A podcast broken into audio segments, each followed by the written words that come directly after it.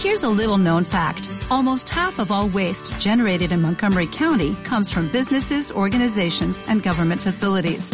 Reducing the amount of waste in your workplace will have a positive impact on our environment. It can also save you money on your disposal costs. Reducing waste and recycling at your business is easy to do and is the law in Montgomery County. Make it your business to recycle right. Learn more at montgomerycountymd.gov slash recycle right or call 311. Així comença el nostre debat.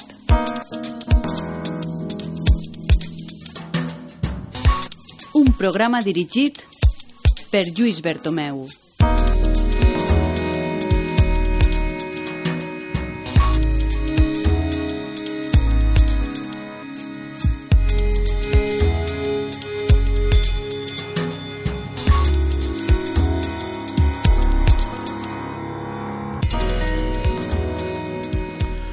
Bueno, pues són les 7 i 3 de la vesprà en rigorós directe, pues tenim el nostre debat.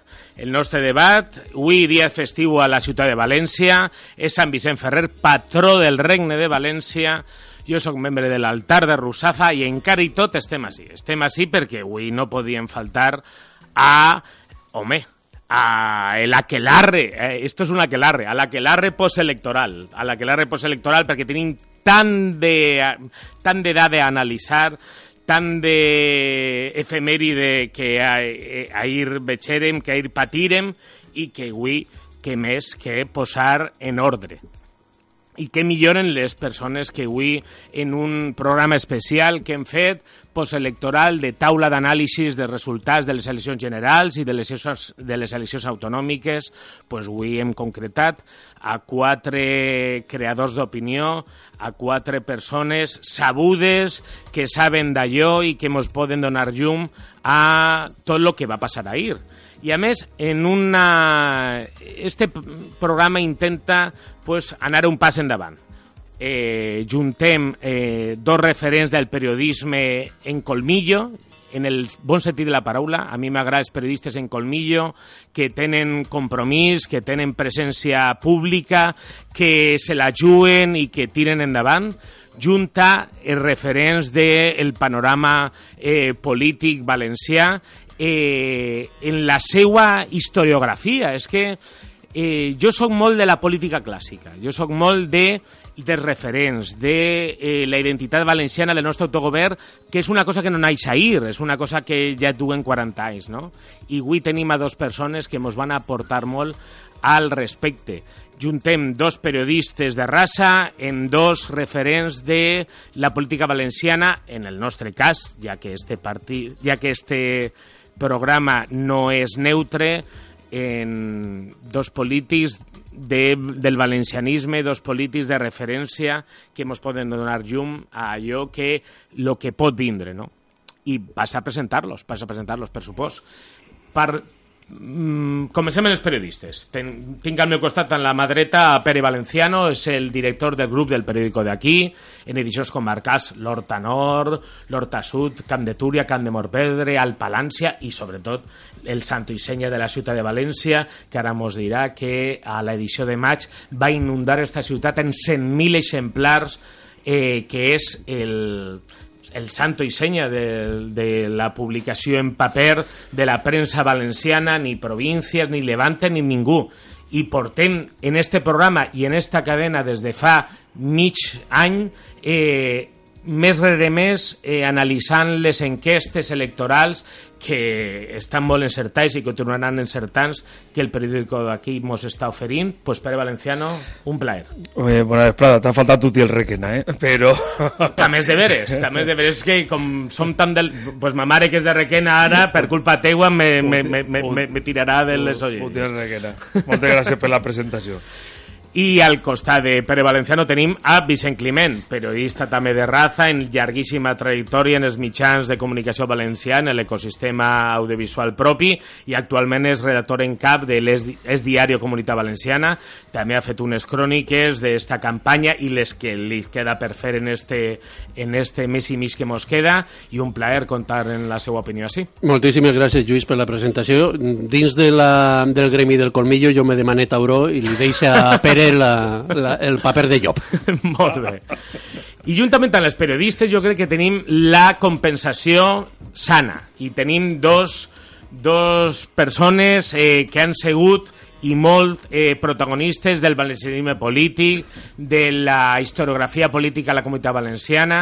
Eh, tenim a Fermín Artagoitia, va ser exdirigent de l'antiga Unió Valenciana, va ser eh, diputat a Corts Valencianes, va ser el, el, el, secretari general i jo crec que en esta discursiva que mos ve pues una veu molt autoritzada d'allò que ha de vindre d'esta nova situació política a la nostra terra. Fermín, un plaer tindre't eh, als nostres micròfons. Bé, el plaer és meu, eh? perquè ja fa temps tampoc que no venia cap de mi de comunicació perquè vivia molt tranquil també, no? El que passa és que t'agraeix la, la invitació i no sé què podré aportar, perquè realment el panorama pel costat del valencianisme jo el veig molt complicat. Eh?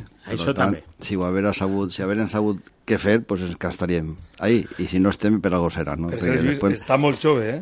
La sí. gent... Està molt sí. jove sí, sí, però, però ja La gent sana fa... i la gent bona no, no, sí, però no ja, ja, fa 20, ja fa 20 anys que vaig deixar la política. Però, pues, que jo t'he igual, que fa 20 igual que fa 20 anys. Soc, soc, soc seguidor de tot el tema eh? I, i sempre molt preocupat per València i la seva comunitat també per Espanya, no? No vaig a dir que no, mm -hmm. perquè són part, però jo crec que tindrem molt que reflexionar els valencians si són capaços algun dia de fer-ho, cosa que jo dubte molt ja. També és de veres. I després l'últim, i no per això menys important, tenim a Paco Ferrandis, a mi personal també, va ser, eh, dins d'aquest submón del valencianisme, parlant ja de fa anys, Junta Unió Valenciana estava la unitat de poble valencià, Paco Ferrandis va ser dirigent, va ser fundador del PBN, del Partit Valencià Nacionalista, que va ser una decisió de la Unitat del Poble Valencià, allà pels anys 80 i després va tindre una trajectòria com a partit i com a persona, pues, bueno, verdaderament pues, molt centrada, no? És a dir, molt de configurar un nacionalisme valencià de trellar, de consens i que, bueno, eh, vulguis o no, a dia d'avui eh, participa com a número 5 en la candidatura a l'Ajuntament de València de Demòcrates Valencians en aquestes eleccions municipals del 26 de maig i per nosaltres també pues, és un plaer pues, comptar en la seva presència i en la seva col·laboració. Paco, molt bona vespre. Bueno, moltes gràcies per convidar-me a esta taula Eh, ja fa, fa temps també que estic un poquet fora de, de la política, encara que m'haveu reenganxat eh, d'alguna manera. Eh, sí que havia fet alguna eh, qüestió en temes de, de mitjans, eh, mm. xarxes socials i de més, i bé, eh, la situació com dia Fermín està molt complicada per al valencianisme i sobretot per al valencianisme moderat i centrat, mm -hmm però bé, intentarem fer allò que siga possible i, i ja veurem què ens depara el futur. Segur que sí. Jo, són quatre persones que tenen molt a portar i és molt més interessant que tot allò que puga dir. Jo vaig a dedicar dos minuts eh, per a eh, introduir les dades i a partir d'ahir vos, done, vos done la paraula perquè segur que és molt profitós les vostres intervencions. Eh, anem a el 28 d'abril, hem tingut eleccions generals i eleccions valencianes. De tots és sabut les, els resultats a les eleccions generals. El Partit Socialista Espanyol ha tret 123 diputats, el Partit Popular ha tret 66, ha perdut la meitat, més de la meitat. Ciudadanos ha pujat a 57, Podemos té 42, Vox 24 i Compromís s'ha quedat en un. De 4 anava en, en Podemos, això és de veres, a la valenciana, ara s'ha quedat en un. Eh, per a omplir el, per a obrir el foco. Esquerra Republicana de Catalunya ha tret 15 diputats, Junts per Catalunya, la llista de Puigdemont, 7 diputats, el Partit Nacionalista va 6, Bildu 4, Coalició Canària 2, Navarra Suma, que és para que no sàpia, és la entente entre el Partit Popular, la Unió de Pueblo Navarro i Ciudadanos ha tret dos diputats i, sorprenentment, la sexta favorit que el Partit Regionalista de Cantàbria i Miguel Ángel Revilla, després de molts anys, també és de veres, per a ser just, que el Partit Regionalista de Cantàbria no se presentava a les generals últimament, pues ha tret un diputat, verdaderament. Clar, la gràcia és que el diputat del Regionalista de Cantàbria val 12.000 vots, i el diputat Joan Baldoví val 120.000, però bueno, això és qüestions de, de, del sistema parlamentari. Això són els resultats a Espanya. Els resultats a la Comunitat Valenciana, el president Puig trau 27 diputats, Isabel Bonic, el Partit Popular, trau 19 diputats, Toni Cantó, sorprenentment, i ara mm, segur que tant Pere com Vicent Climent comentem el, les, el seu discurs d'anàlisi electoral allà cap a les 2 de, del matí, jo no sé què s'havia pres, va treure 18 diputats, compromís de 10 diputats fins a última hora eh, Mònica Oltra guanya un i a Soles baixa dos. Vox 10 diputats i Podem 8 els resultats molt ràpidament. El Partit Socialista del País Valencià a la Comunitat Valenciana trau 630.000 vots. El Partit Popular mig milió de vots Ciudadanos a la Comunitat Valenciana 460.000 vots, Compromís 440.000 vots, Podem 213.000 vots, i li ha avançat a Vox que trau 280.000 vots. Eh, Pagma trau 38.000 vots, els Verds eh, 8.400, Som Valencians 7.000 vots, Esquerra Republicana del País Valencià 5.000 vots. I ja la resta dades menors. L'últim que afegís, el vot dual a la comunitat valenciana, que me pareix un, una dada molt interessant, que el meu amic i company Víctor Maceda al temps va a tirar endavant mm, la nit electoral. A les eleccions espanyoles, la dreta a la comunitat valenciana, el bloc de dretes, per entendre-nos, trau 3.500 vots més que el bloc d'esquerres, això hem de tindre en compte, els, els, les dades de la comunitat valenciana, però per contra, a les eleccions autonòmiques l'esquerra, el botànic, trau 40.000 vots més. Què ha passat en això, no? A les generals, el bloc de dretes trau quasi 4.000 vots més, però a les eleccions autonòmiques l'esquerra trau 40.000 vots més. Ahí és algo a tindre en compte. I sobretot, l'última dada, el vot a la ciutat de València. El vot a la ciutat de València no anem a tindre en compte els resultats de les generals, sí les de les autonòmiques, guanya les eleccions compromís. 93.000 vots a la ciutat de València en el 21%. El Partit Socialista, 88.000 vots en el 19%. Ciudadanos, 84.000 vots, supera el Partit Popular en el 18,9%. El Partit Popular, 82.000 vots en el 18,3%. Vox, 47.000 vots en el 10%. I Unides Podemos, 31.000 31 vots en el 6,9%. Pagma 6.000 vots, Som Valencians 2.500 vots i la resta molts menors. Me crida moltíssim l'atenció de les dades bancàries. De les dades bancàries anava a dir, de les dades electorals. Les dades bancàries són altres coses. Me calle ja, esta és una cascada de dades, però lo important és lo que els nostres analistes pues, mos puguen aportar i es comencem ja. Si vols, es comencem per Pere Valenciano. Bueno, eh, jo després de set hores a ir eh, analitzant els resultats, me'ls me sé de memòria. Eh, jo crec que n'hi ha molts titulars. El primer és que la política de confrontació que estem patint pues, 3-4 anys, 3 a, les, eh, a nivell general i 4 a les autonòmiques, eh, ha beneficiat a l'únic partit que ha aparegut davant de l'electorat eh, com el partit més centrat o moderat, que era el Partit Socialista. Eh, la irrupció d'un nou partit de dretes eh, com era com ha sigut Vox o a la dreta de la dreta eh, l'únic que ha fet ha sigut mm, dividir el vot mm, del Partit Popular i eh, molts mitjans de comunicació que volien un Vox a la dreta del Partit Popular pensant que podrien tornar, podria tornar a passar el que ha passat a Andalusia, que ha sigut el mm, principal error dels que han alentat a Vox, pensant que sumarien un pacte a nivell general i a les autonòmiques de Partit Popular, Ciutadans i Vox, s'han equivocat radicalment. I, a més, s'han equivocat perquè han confundit el desig de tindre un partit que represente una, una visió eh, populista eh, que jo crec que no té bueno, que, que no, no és que ho pense ja, és que s'ha demostrat ja que en el millor moment que podia tindre Vox ha fracassat, ha sigut un absolut fiasco.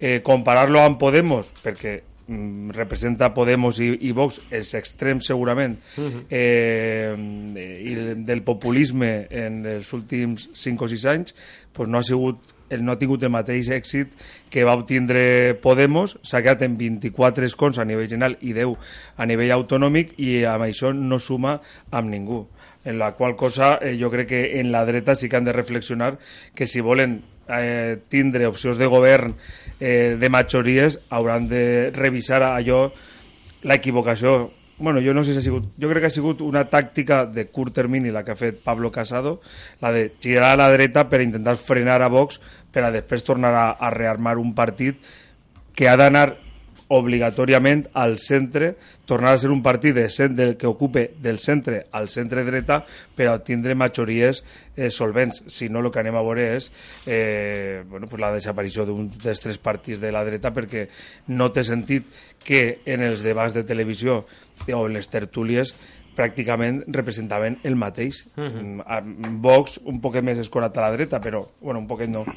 Vull dir, amb idees més Sí, sí, sí. populistes, antieuropees, o el que ha representat Trump, Le Pen, etc. I, bueno, i per a començar, jo crec que el, eh, això, el PSOE, que ha aparegut com el- l'únic partit centrat i centrista, i que la, la irrupció de Vox el que ha fet és matar a la dreta. Fermín, Berta Olivia. Bueno, estoy de acuerdo en lo que digo, lo que acaba de decir el compañero. Eh, me- eh, lo que pasa es que eh, a veces intentas analizar com a ciudad del carror, no? I el que veus és que eh, n'hi ha hagut... Fi, de moment ningú ha parlat encara de la famosa llei electoral, que ningú, que tots parlen, però que ningú parla quan li afecta personalment, no? Jo crec que els partits, com ha dit eh, Pere antes, eh, els partits de la dreta tenen molt que analitzar i has començar per assumir les culpes, qui, qui les tinga, que és una cosa que no és molt fàcil de fer en política. Ningú vol assumir culpes, tot la culpa sempre d'un altre que s'ha enganyat i se- i s'equivoca de, de no plantejar seriament els temes.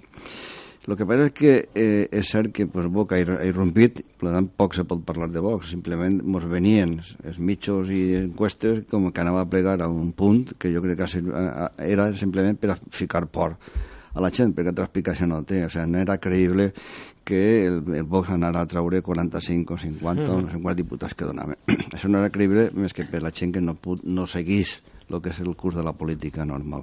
Per tant, això és un fet que s'ha aprofitat molt bé i que ha beneficiat el Partit Socialista. Però sí que és de veres, Fermín, que mos arribaven missatges per WhatsApp, sí, per sí, això, pe- que, claro, però- que això però també tu- haurem d'analitzar però- les noves campanyes en el segle sí, XXI. Llu- eh? Lluís, però tu, quan veus municipis on tenia llista, Clar. crec que eren 18 o 20 només, en la de València, Sí, sí, i sí, entonces sí. És, és que hem xafat el carrer fent llistes per pobles. Jo crec Clar. que vaig fer la meva època 125 per la de València, pues saps que o n'hi ha llistes o no n'hi ha no vots, clar. eh? Per lo tant, ja n'hi ha una cosa que, que, que, que fluixeja, per una banda. Tenint en compte això, Casado, per mi, cometé un error. Un, un error que deriva de voler taponar una bretxa que no existia. Eh? Per tant, s'escola a la dreta i jo, jo el que haver fet és haver passat i un poc el que deia Pere, haver anat pa que, que la, la, la seva esquerra, que era sí, sí, on sí, sí. ha tingut la bretxa que se l'ha clavat Ciudadanos. Per mm. tant, segon punt. Personalment, jo havia dit a molta gent que el PSOE no anava a passar de 120 i tinc un testí que està ahí sentant la cadira, que ho sap. 120 diputats com, com a tope. Eh? En altres 123 no m'enganya de massa. És cert que el Partit Popular m'ha fallat el compte. Jo pensava que més, però també n'hi ha que veure que tots els partits, això és com en la vida i com, com en els grans imperios, no? Uno puja i baixa, perquè si parlem de caiguda, que és certa, molt important, eh, també el PSOE tenia 202 diputats en González i ha plegat a tindre 84 i ha recuperat. Per tant, el qüestió és fer anàlisis, me- mea culpa i afrontar les conseqüències, no? I el PSOE, bueno, pues ara té un camp prou fàcil de governar, perquè no, no, realment no va citar a ningú si, si, si sap manejar, o pot pactar o no pactar, o vendre l'albarxina a cada un com li convinga, no? Perdona, Fermín, si Sí. sap, pac- perdona, si sap pactar, no, ja, pues ja veus tu si sap. Si, Sí, sap, no, te si, ha, te- si ha dir- ressuscitat d'entre Sí. morts, imagina si sabrà. te, te puedo decir que, que eso es lo que te comentaba. Que está. Y entonces, bueno, a mí como valencià lo que veig també és que els blocs d'ací, pues, les que el, el bloc d'es- d'esquerres pues, ha perdut tres diputats, si no me falla el compte, que han passat a la dreta, Sí, sí. que ho analitzen també. Sí, sí, sí. sí. Eh? I, l'Ajuntament de València si són, si són capaces d'analitzar realment, entonant el mea culpa, com jo deia antes, cada un, pues a millor canvia de, de puesto, que és fàcil, no és tan difícil. De fet, sí, sí. Re recordarem quan Clementina va perdre l'Ajuntament de València i l'EMA va mantenir les coses. Per tant, les, les coses són com són i el problema és fer front al problema com és, no, no ocultar-se darrere de no, jo si dic que és culpa meva me tallaran el cap, doncs pues mira, si tallen el cap pues per tu, no vols en la política, i la política és així, i s'ha acabat. Uh -huh. I se Climent.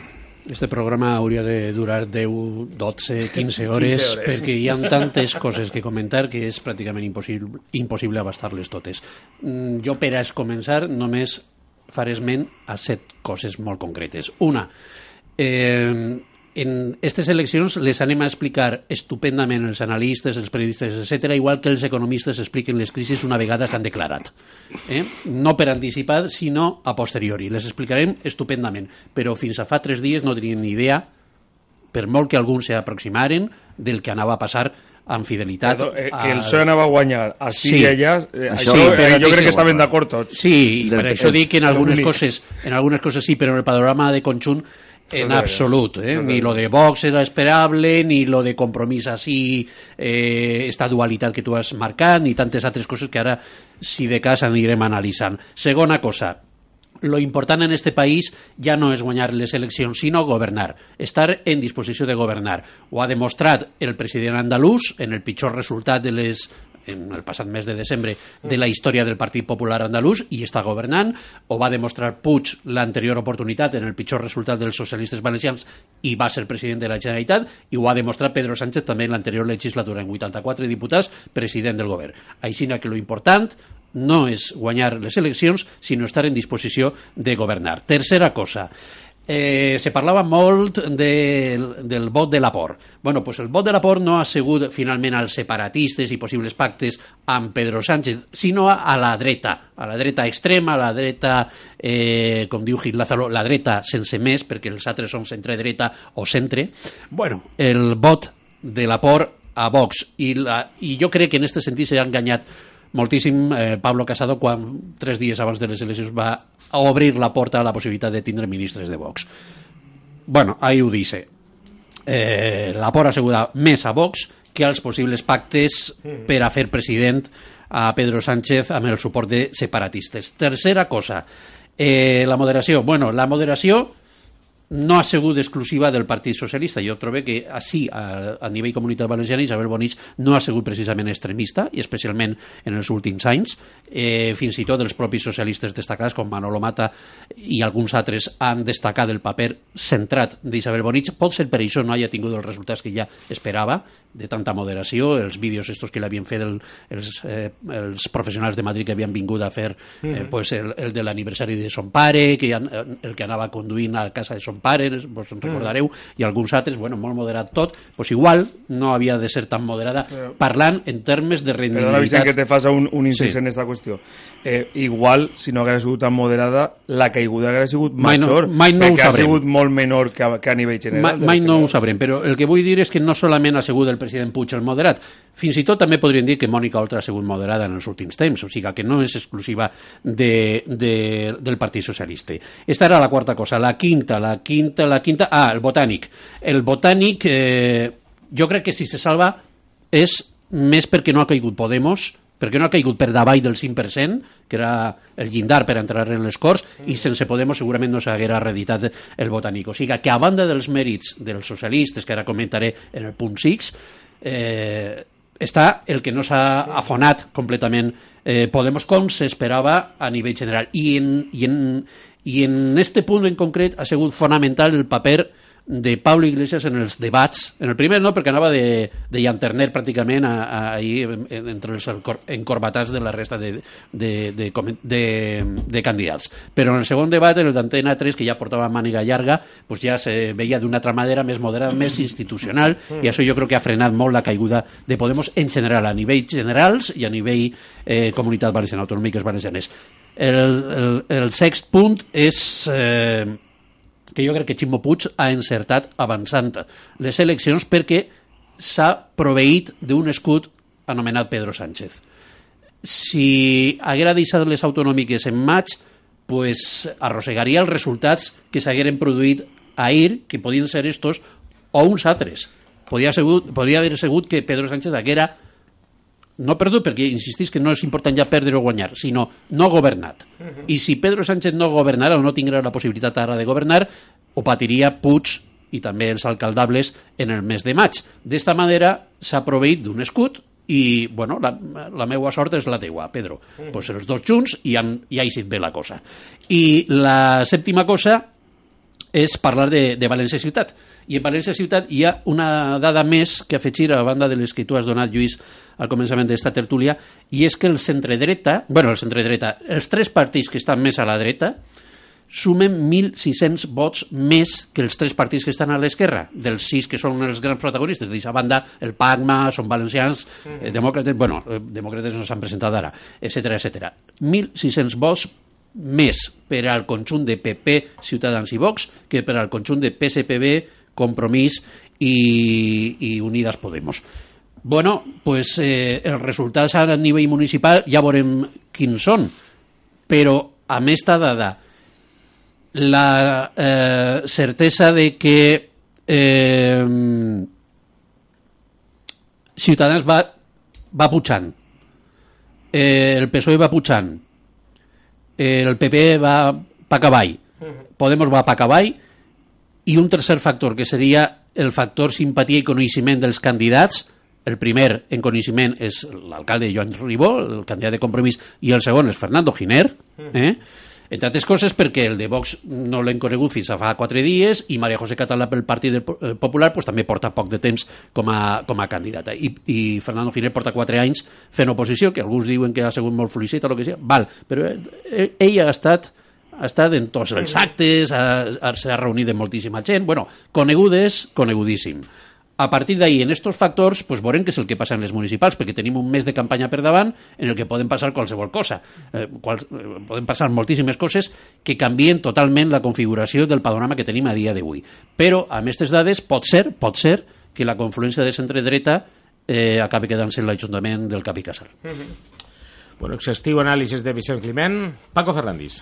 Jo, un poquet eh, anant a lo que dia Pere, de que Pedro Sánchez i el PSOE ha agafat el, el camp moderat, eh, estic d'acord. Eh, L'únic que jo crec que ells han sigut els creadors de l'escenari eh, radicalitzat perquè, en definitiva, el, el tantam dels ossos de Franco, eh, tota la qüestió de pactes o no pactes en els independentistes, eh, en definitiva, ha creat un escenari en el qual s'han tingut que cada força política eh, posicionar-se i, i la gran majoria no han sabut, sobretot el PP. El PP perquè eh, arran de l'aparició de, de Vox, eh, també en certa manera fomentat pel PSOE i tota la, la seva cohort mediàtica pues, pues ha fet que, que, que el PP perguera aquesta posició de, de partit més centrista, moderat i també en imatge de govern. Perquè una vegada ja fora de la política eh, Mariano Rajoy, Aznar no diguem, eh, tota aquesta classe política clàssica ben preparada que ha tingut el poder i que, i que ha governat i, en, bueno, i s'ha equivocat moltes vegades però en, en altres ocasions ha encertat davant d'estos líders clàssics i, i homes d'estat la veritat és que la imatge de Pablo Casado i companyia, tota la gent jove, jo crec que no arriba a donar aquesta imatge que necessita un partit que vol governar. Així, pues, el PSOE realment eh, ha agafat aquest espai eh, més centrat en una imatge de, de govern. Ha governat, eh, com dia el, el company, ha arribat al poder en els pitjors resultats de la història, però ha arribat al poder i, i, i l'ha fet valdre, però d'aquella manera, eh, creant escenaris, eh, eh, creant eh, o, o fent aquests divendres socials que, que clar, si, si va ajudant als, als jubilats a que la pensió puja 15 euros al mes, si ajuda la, la paternitat i tal, i tal, pues, pues clar, tot això des del poder fa que, que creix que el seu el seu espai polític i, i els resultats electorals pues, ho demostren. I jo sí que m'agradaria eh, incidir en, en, en la preparació dels líders polítics socialistes. És una classe eh, política que de, durant 40 anys de dictadura va estar fora d'òrbita, però va aparèixer en un moment determinat, sembla que, que ha ajudat, eh, molt ajudat per la socialdemocràcia alemana, i, i bueno, jo crec que la preparació dels seus líders està molt per damunt de tota la, la classe política actual eh, per exemple la maniobra de, de Ximo Puig pues n'hi ha que entendre-la d'aquesta manera un polític està molts anys en política i que sí, quan el votant i molts besets, molts abraços, molta sentiment i molta alegria i molts, molt companys, però quan arriba l'hora de la veritat pega la punyalà i diu jo convoco eleccions perquè m'interessa i perquè, perquè vaig a guanyar. I a, i a banda, eh, eh, Compromís és una força que la seva base és municipalista mm. I el que fa és eh, precisament dir jo me'n vaig en les eleccions generals, agafa el rebufo de, de Pedro Sánchez, la política estatal, i deixa a Compromís fora del seu àmbit municipalista, que és el que podria fer que enganxara en, en el votant autonòmic. I, en definitiva, xapó per aquesta classe, encara que a mi tampoc m'agrada massa aquest tacticisme i de més, però n'hi ha que reconèixer que, que, que estan molt preparats, saben el que se fan, eh, manegen els mitjans de comunicació d'aquella manera, ara tenim ahir a Avalos, eh, quan el, el seu el debat en, eh, crec que era el, el segon, no? que, que si en cada líder explicava un poc després del debat el que n'hi havia, s'agafa l'home que, se, que estigui mitja hora per ahí a la que te pego i explicant i no sé què, no sé quantos i, i, i, i així no és. Jo crec que, que el, eh N'hi ha, bueno, ha tantes coses com dia, Vicent, podem estar moltíssimes hores, però agarrant idees de lo que, lo que heu dit, compromís, eh, se pot analitzar moltes, moltes qüestions de compromís. Eh, en primer lloc, eh, veure la fotografia, la imatge de Joan Baldoví eh, junt a Mònica Oltra. Mònica Oltra contenta perquè hem de reconèixer que Compromís a les Corts Valencianes ha obtingut un bon resultat. Eh, baixar dos escons... Eh, eh, quan ha sigut el partit dels dos algo més qüestionat que el Partit Socialista que el Partit Socialista de Ximo Puig ha augmentat i ha millorat, és el partit més votat, no passava des del 91 si no m'equivoque, però és un resultat que una millora mínima de poquets escons. Eh, Compromís ha resistit bé, però a, le, a les generals només ha obtingut un diputat. I a mi eh, sí que m'agradaria ficar l'accent, ho dic perquè així Mm, en esta sala s'olora desig valencianista, no? tindre veu pròpia, eh, mirem a, sempre hem mirat a Catalunya, on per ser Catalunya el, eh, és per a que s'ho facin mirar els partits de dretes, Ciutadans, Partit Popular i, i, la, i la derecha de la derecha, eh, la, la cobarde no, la que s'ha extralimitat, que no l'ha no servit per res, ho dic perquè han obtingut 5 Ciutadans, 1 Partit Popular, 1 Vox. I el País Basc han obtingut 0, 0 i 0. Ho dic perquè la solució del model d'estat de, de la configuració de lo que diguem Espanya, que ara tenim més banderes d'Espanya per metre quadrat que en la vida, que no està mal, no està però mal, que eh? no, està. no està mal, però no se passem de banderes perquè no és la solució a la problemàtica, perquè en el País Basc ni el han obtingut 0, 0, 0. Ni el, ni el problema tampoc. I tornant a compromís que me n'anava, eh, Compromís que ha tingut una legislatura, la que la passada, que ha desaprofitat una ocasió històrica única amb quatre diputats que no, no els ha fet valdre. I alguns li ho hem dit en, en més d'una ocasió a Joan Baldoví a la cara Joan Baldoví en el fons te dona la raó te fa, te, te, fa, te guinya un ull i te diu que sí, però és que m'obliguen perquè, clar, ideològicament no podien recolzar a el primer govern de Mariano Rajoy, ideològicament no podien recolzar al segon govern de Mariano Rajoy i després a Pedro Sánchez li donen un xec en blanc. Total, conclusió de la jugada. Val, eh, tots trauen sempre beneficis en, esta, mm, en este país on els nacionalistes tenen tanta força i els valencians a bueno. dia d'avui zero.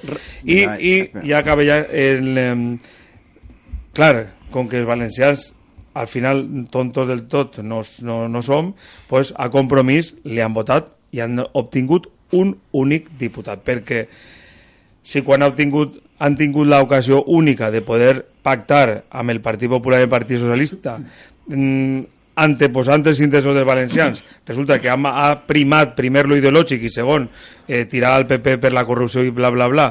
Entonces, ara no ha sigut creïble i la gent ha dit a Madrid bueno, eh, voto útil Partit Socialista i a les Corts Valencianes dividim sí, el vot i votem a, a Compromís al sí, en matisos, no podem oblidar que en les anteriors eleccions Compromís no anava soles, anava dins del grup de Podemos. I va traure quatre perquè el grup de Podemos havia n'havia tret nou, sí. dels quals quatre eren de Compromís, ara anava a pit descobert. Sí, sí, però recordeu que a la valenciana sí, no, no, Compromís tenia si molta és, força si de és vot, eh? molta si és només un eh? matís, perquè en el fons estic d'acord en tu, en que no ha servit per a res, la força de Compromís, allò de que anaven a ser més visibles. Bueno, i què? Perquè, perquè has fet una colla de, de moros i cristians a la porta de, de, de, de les Corts, del Congrés, o perquè has portat taronges... Bueno, bueno eh. no, no ha servit el vot de Compromís els quatre vots, els quatre escons de compromís no s'han fet valdre. No mos han servit els valencians per a res i ha sigut una decepció, almenys per a mi, sí. i li ho he dit també a Joan Baldoví, no ara a última hora, sinó quan ja començava sí, sí. a donar senyals de que estava més per la ideologia que pel valencianisme, que eren més d'esquerres que valencianistes, i això és el que no se pot... Mm, bueno, perdó, bueno perdonar sí, perquè tot se pot perdonar, però no. I respecte, acabe, respecte del tema de les Corts i el paper de compromís, a mi me pareix que tampoc és, és un èxit ni molt menys, baixar dos escons. No, no, perquè, no un èxit, però... Perquè no Compromís estava en el govern, i en el govern, el que passa és que l'ha passat com a Unió Valenciana en el seu moment, mm. que eren el soci més feble dels dos que formen el govern. I normalment el peix gran se menja al xicotet i el PSOE s'ha menjat a compromís. No, ha resistit moltíssim. Bueno, bueno se podia haver, sí, sí, se la podia haver menjat del tot, sí. però ha baixat, un ha pujat i l'altre ha baixat i no és un èxit que un soci de govern perda eh, escons en una situació en el que el, el conjunt de l'esquerra els havia guanyat.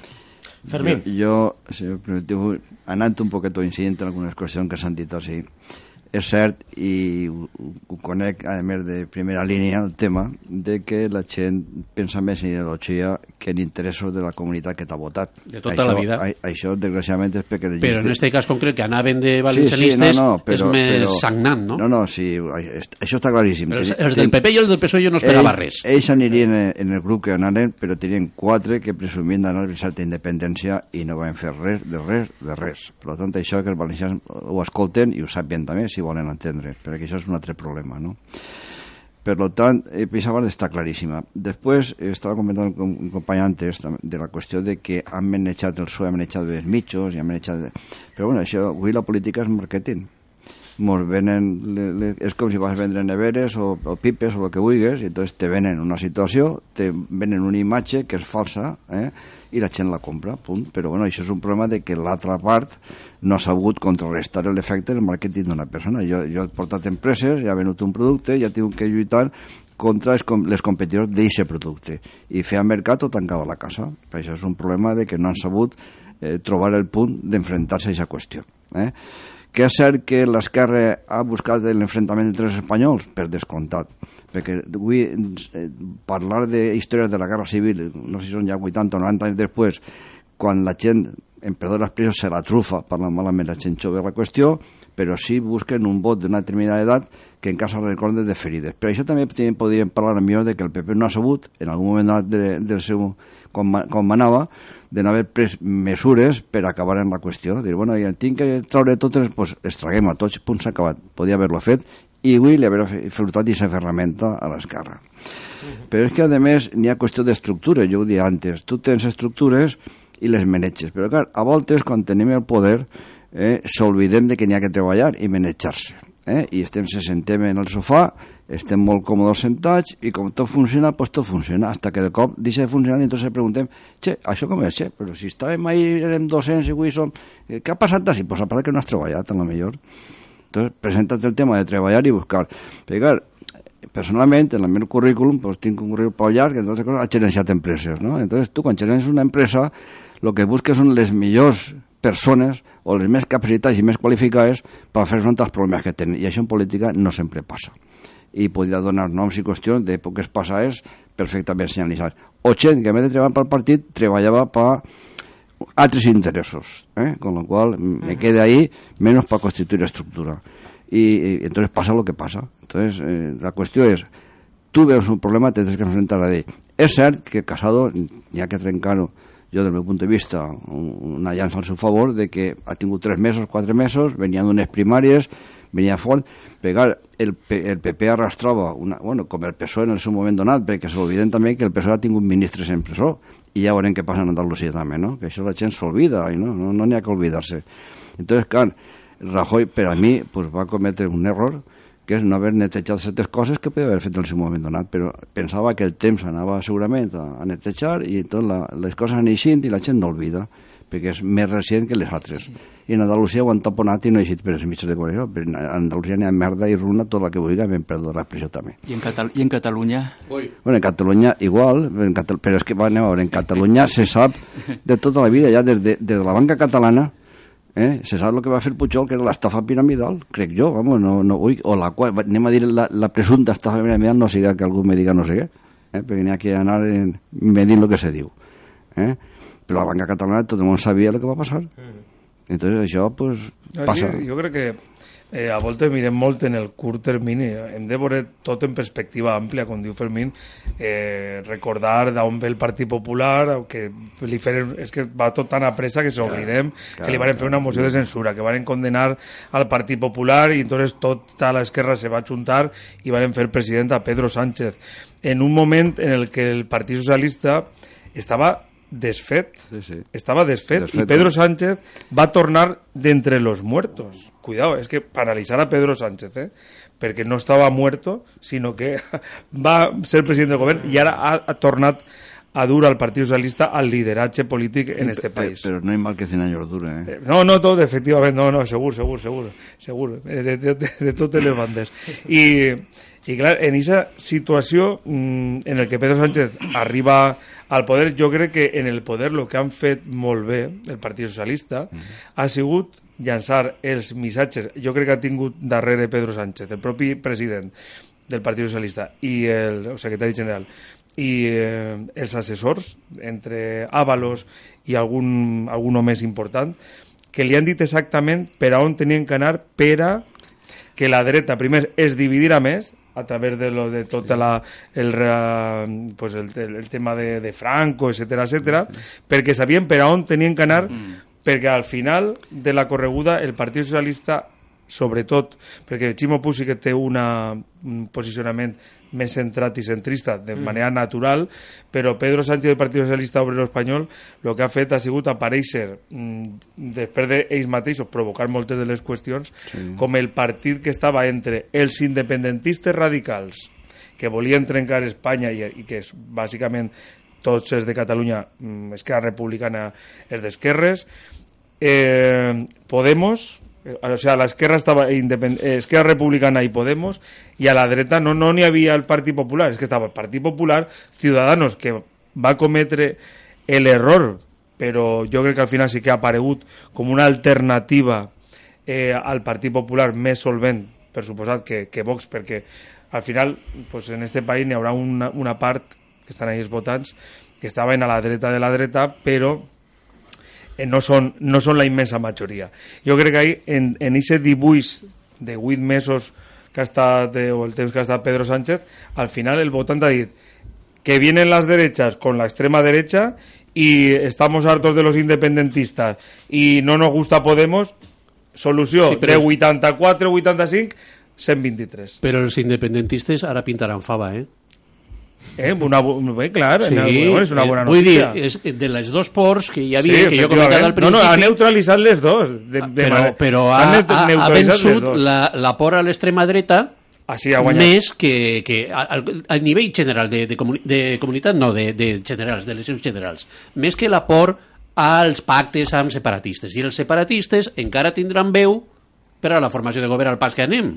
Uh -huh. eh? Perquè falten falten vots per a, Sí, sí, sí, sí. per a la investidura de, de Bueno, Pedro Sánchez. està dient que- I sobretot per als pactes posteriors, de que pressupostos... no i renuncian d'altres a nada, coses, no? igual y podría donarse el caso Bueno, pues de, de parlar amb Ciudadanos, no crec perquè...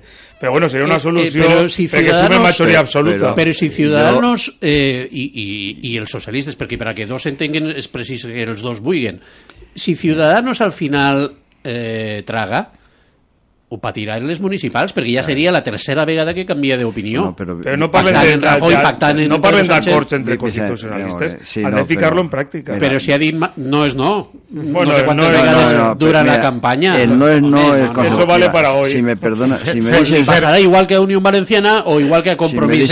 mira, Fermín i Paco Fernández. Sí, perdó. eh, dos matins, ja que he dit valenciana, el dia que l'Isondo va subscriure el eh. pacte del Partit per fer a Rita Alcaldessa, li van dir alguns que això era el principi de, de, la, de la caiguda. Clar. Eh? I mira, i així no va ser per desgràcia. Però el problema és que eh, al final de la, de la història a mí lo que me preocupa es el gobierno yo, yo del país. Y entonces, lo normal en cualquier país ya de, de democracia avanzada sería un pacte de ciudadanos en el Partido Socialista. En, en, O fins i tot eh, en el Partit Popular en l'anterior. També, també, també. Eh, en l'anterior legislatura. també, però però jo, estic, jo estic convençut que Rivera no va a, a firmar un pacte Seria la de govern. mort. I no va a firmar, estic convençut, ja pot, però no, no, només que per interès seu, no per interès de l'Estat. I del partit seu, també. No, de- d'ell, quan jo dic d'ell, parle de, no d'ell com a persona, Sí, sí, també, no?, però de, de, de Ciutadans. I, i, però és que líder de el l'oposició, PSOE Sí, però claro. és que el PSOE agarra els números i sense comptar els catalans trau 176, també. Eh? En els bascos només, que, Sí, sí. que els bascos són més Los fàcils canarios, de los vas pagant, vas ficant diners... i Podemos... Sí, Per sí, lo sí. tant, Arriben a 175, me pareix, eh? Que crec que li falta Li un. falta un. Mhm. Sí. Pues o jo m'he enganyat al sumar o ha ficat falta uno que un. no era, però és igual, això, és, sense, anem a veure, 175 i si un, pues... Heu sumat a compromís, també, no? Se, se, Sí, van, sumant sí. tots, excepte els Eh. obertament separatistes, jo, jo he sumat... PDeCAT, Esquerra, Bildu... Jo sé que deixant, o jo deixant a Bildu, a, a Esquerra Republicana i a Junts per Catalunya, crec que aplega 170 i 170. Crec que li falta un. Bueno, però igual. Però en bueno, és igual. Però Vicent, en, eh, anem a veure, en 140 tu ja governes un país i en 150 també. En, 100, en 175 segur que governes. I te munten una moció de censura, eh? Hombre, No. de- 140. Home, però eh, Ah, tu saps que... 140, te, i- però mira, igual que te deixen pe- governar, te poden deixar de deixar governar. Vicent, jo no vull dir algo que pense, però a mi Sí, dis- ixe dis-lo, vot és- dis-lo. em puc dir-ho. te, invita, te invita a un cafè en llet, no, no a tu, eh, a qui siga, i va resultar que, que ese dia li s'enganya de voto, i li hizo un voto en blanco, qualsevol cosa que Estàs passa. en mans d'ells. Estàs en mans d'ells. En qualsevol moment te poden Eh, llevar la el poder- confiança. el poder és molt Este de és el- poder. Està la diferència entre 175 i 175. Sí, però dependís qui sigui el seu. Bueno, Qui sigui Clar, seu. clar. Paco Fernández. I, I a més es compta del 175 ja els del PNB que tampoc són precisament Tu, mestres per- de la, per exemple, de la coherència. Vicent, jo, jo te pregunto, si tu ara agarres els, nava, els dos navarros, Sí. per exemple, per dir un algo, eh, no vull, com a exemple, dius, a partir d'ara segur que tal, vaig a modificar la Constitució per impedir que el País Basc tal, què faran aquests dos? pues votar que no, perquè Com- són del PP i de Ciutadans. No, són, de, són els dos d'UPN, crec, jo si bueno, no i m'enganyo. del PP. sí, Són de, no, no, són d'UPN, no són sí, del sí, PP. sí, sí, el sí. PP PN normalment està coaligada en el Partit és Popular. igual, és la marca el, del Partit el, Popular. El, Són el, el, pragmàtics, també. el 1 i el 2 són d'UPN. I, Jo estic i, en i, i, a, i a millor no són, no són com els de compromís. Eh? Sí, sí, no, no, segur que no. Paco, Jo, ànimo. jo no descartaria que entre el, el PSOE i Ciutadans eh, públicament no es podrien ni, ni oldre, eh, no estarien per pactes ni d'investidura, ni d'això, ap- però una agenda oculta Sí. i jo crec que, que seria molt probable perquè ara tenen al PP més fluix que mai i entonces entre, entre els dos, clar, poden afavorir-se uns, els uns als I altres. penses que no se notaria? Però- Home, se però- notaria. Bueno, eh, com, com diu Ábalos, no renunciamos a hablar con nadie. Sí, no, Mira, Entonces, és- quan traguen eh, qualsevol iniciativa legislativa, Mira, me permitís, Francesc, Sí. una interrupció, perdona. A mi, durant quatre anys m'ha tocat estar quatre en l'Ajuntament i quatre en les Corts estar negociant. Eh? Eh, bueno, Passava tot per la meva taula, pràcticament, no? Olives, jo, tal, el que sigui. I al final mm, se sap. I això acaba costant al, xicotet, com ha dit Vicent, que el gran se menja al xicotet en este país. Entonces, n'hi ha un temor reverencial a, aquesta situació per part dels xicotets. que en un altre país no, no passa tant, però sí, sí. I encara que siga un pacte d'això soterrat de legislatura i tal, s'acaba sabent, perquè claro. aprenguem a votar i votes i votes. Entonces, tot dependrà entonces de lo que el PP, si se, com se realment el PP, que jo espero que se realment, perquè fa, fa falta també del meu punt de vista, eh, i se realment és el que pot trencar aquesta situació. Perquè si s'escora per un puesto, obrir el, obrir el puesto per un altre, o sigui que el tema està clar, pense jo. Eh? El que passa que el PP ho té molt, molt complicat, eh? perquè, molt, perquè molt. diu ara eh, posicionar-se ideològicament però jo crec que, que la base de lideratge també està molt, molt fluixa. I, jo, mira, en el CDS eh, tenim una postura tan complicada com això. Nos, nos pinchaven per dos puestos, que li iba a passar a PP ara. El, eh, ahí mm, lo que, el que pot passar si el Partit Popular no... Bueno, Partit Popular o Ciudadanos o, o una refundació, si no aconseguissin reunificar-se en el curt plaç, el que anem a veure d'ací 4 anys, 3, 2, quan tornen a convocar eleccions, serà un partit socialista molt pròxim o superar la majoria absoluta. O sea, la, la dreta en, en Espanya, si n'hi ha més d'una dreta, on hi ha dos, ja dos dretes ja no sumava. Si n'hi ha tres, la pròxima Està, serà Partit Socialista. El, la jugada de... Jo ho tinc escrit modestament en el meu diari, Mm, del dia després o de la nit del, no recordo si va ser qüestió d'hores 4, 5 hores o 10 hores després del segon debat de, tele, de televisió el que està, el que està jugant eh, Albert Rivera és a ser el José María Aznar. Ell diu l'Adolfo Suárez però no, en realitat és el José. María Aznar de la política espanyola. Ell està jugant a fer una OPA hostil al Partit Popular i el que vol ser és el cap de la dreta unificada espanyola a l'estil El que va unificar la dreta espanyola va ser José María Aznar, no va ser Adolfo Suárez. Adolfo Suárez tenia socialdemòcrates, com tu recordaràs, Fermín, en el seu, i, i precisament sí. va ser el motiu pel qual se va desfer la, la UCD. Fernández Ordóñez. Fernández Ordóñez, que se va pasar en armas y, bagajes al Partit Socialista. Entonces, no, lo, que, lo, que vol fer, lo que vol fer Albert Rivera no és d'Adolfo Suárez, encara que ell se vestisca d'Adolfo Suárez perquè és més modern, més tal, que no José María Aznar, que va tindre una primera època on va unificar a la dreta espanyola i una segona on ja tenim l'Azores, la, o sigui, el, el tractat de les Azores, el, eh, el, el, bueno, hi, hi ha tres assumptes, la majoria absoluta que ja va ser un, un José María Aznar diferent del primer que era el modernitzador, que havia eh, reunit a tota la dreta. Jo crec que aquest és el paper que està jugant Albert Rivera des del debat, el primer debat televisiu, el de Radio Televisió Espanyola, on fins i tot Pablo Casado li, li va dir Albert, que nuestros electorados no van a entender que nos agredamos. Pues mira quina era la jugada, perquè l'endemà va fer lo mateix, corregit i augmentat. Bueno, si en les municipals de... Bueno, si lis, però... Si en les municipals eh, Ciudadanos tinguera molt millor resultat que les, eh, les autonòmiques que les, que les generals, que, o sigui, que el Partit Popular, però si no, jo trobem molt complicat la superació d'un partit per l'altre, la substitució. Eh, el fitxatge de, no pot ser... de l'expresident de Madrid Quan no jo dic una OPA, no, no, home, no, això no val per a res. Igual que tampoc el fitxatge de l'Adolfo Suárez fill Eh, tampoc, tampoc, tampoc va, ser, va servir per a res. Més, bueno, pues, pues, si ja teníem el president de Castella-La Manxa, mm. on no va pintar fava. Mm. Bueno, pues este és, quan jo dic una OPA a, del, de Ciudadanos al, al Partit Popular, no estic pensant en que eh, desaparega el Partit Popular, això és molt difícil però amb el temps pues, podria passar i de moment el que podria ser és simplement que el Partit Popular arribarà a acceptar que el líder de la dreta natural poguera ser Albert Rivera i se coaligaren d'alguna manera, buscaren un acord d'algun tipus per a que eh, pues el centre-dreta no patirà el que ha patit ara. Mm jo suposo que Casado tindrà algo que pensar i dir. Home, i tant. La gent que té, penso jo, eh? i tan fàcil no és. Jo, efectivament, que. Jo no dic que sigui fàcil. No, no, no, ja ho sé. Ja però que ho intentarà, o que home, ho està intentant no, ja... ja ho està intentant, pues però ja està venint com un triomfo una cosa que en el fons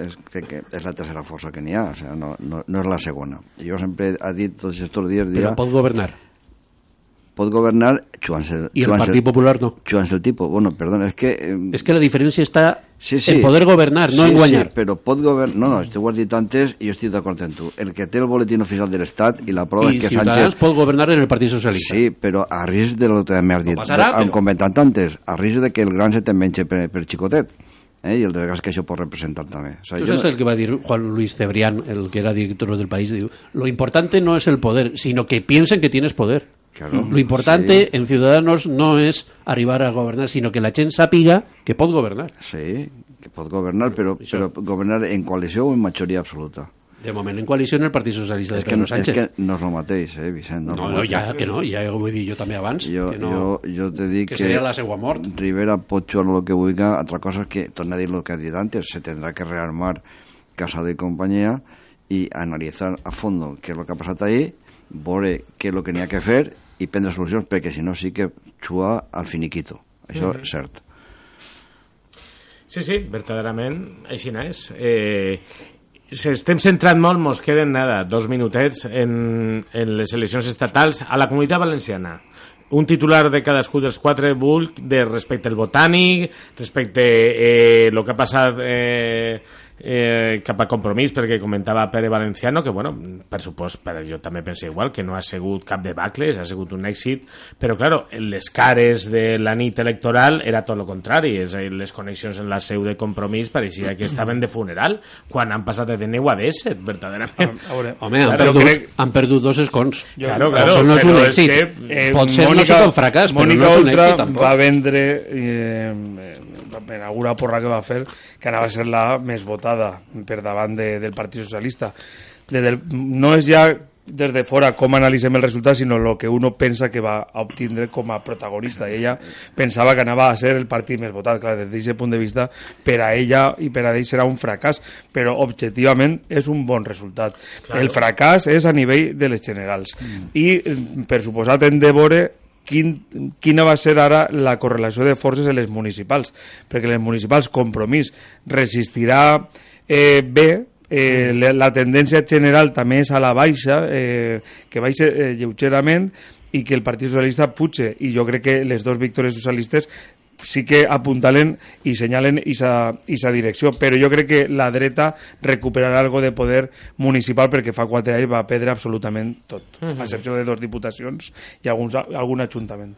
Algun titular més? Respecte del Consell, primer, que, que, que el nou Consell no serà igual que l'anterior, entre altres coses perquè Podemos reclamarà alguna cartera, que té tota la pinta de quedar-se la que deixa vacant per pròpia voluntat, eh, segons s'ha dit, Manuel Alcaraz en transparència li pega perfectament perquè també Podemos ha inspirat l'agència antifrau sí, sí, sí, sí, sí, i este tipus de coses li peguen bé a, a Podemos. Sí, sí, és una conselleria bueno, de, vamos, de... Bueno, però... De Chicha i Nabo. Eh, tampoc té, però tampoc té riscos. Però, però és una conselleria que tampoc té riscos. No, clar no, que no, claro. Entonces, bueno, és no una possibilitat. Res, o sigui que... Després ja veurem, perquè ara entre, sí, però, entrarem però, però en, vulgar, eh? en període sí. de, de negociacions, però és una possibilitat. De moment, Podemos vol alguna cartera i el, i el president Puig ja ha dit que ha deixat caure que alguna reorganització sí, hi haurà. Sí, clar, clar. I pot ser també bueno, i si entra Podemos també és de veres que precisament perquè s'han perdut dos escons, Compromís igual no té el mateix nombre de carteres no, no. a partir d'ara. O sigui, és un èxit, I perquè no. el PSOE ha pujat, clar. Claro, és que, és que diputats, claro. que el PSOE té 10 diputats més que Compromís. I atenció, esto és una aposta que no tinc més això que, que l'experiència. Igual resulta que alguna de les carteres estrella de Compromís se la queda el PSOE. Uh -huh. Bueno, pues en això se quedem. Eh, jo, mira, són les 7 i 59, ha sigut un plaer, jo crec que ha sigut un to molt didàctic, un to molt sensat, crec que no l'anem a tornar a tindre perquè el dilluns que ve tornem ja a la campanya, eh, entrevistem a Sandra Gómez, l'alcaldable del Partit Socialista, i bueno, ja enfilarem dos o tres setmanes de campanya electoral eh, municipal, totalment eh, agreste i entretinguda, clar que sí. Moltíssimes gràcies, Paco Ferrandis, eh, Pere Valenciano, Vicent Climent, Fermín Artagoitia. Moltes gràcies. I així estem, al nostre debat, el torn de paraula dels polítics valencians. Bona vesprà i bona sort. Fins així el nostre debat.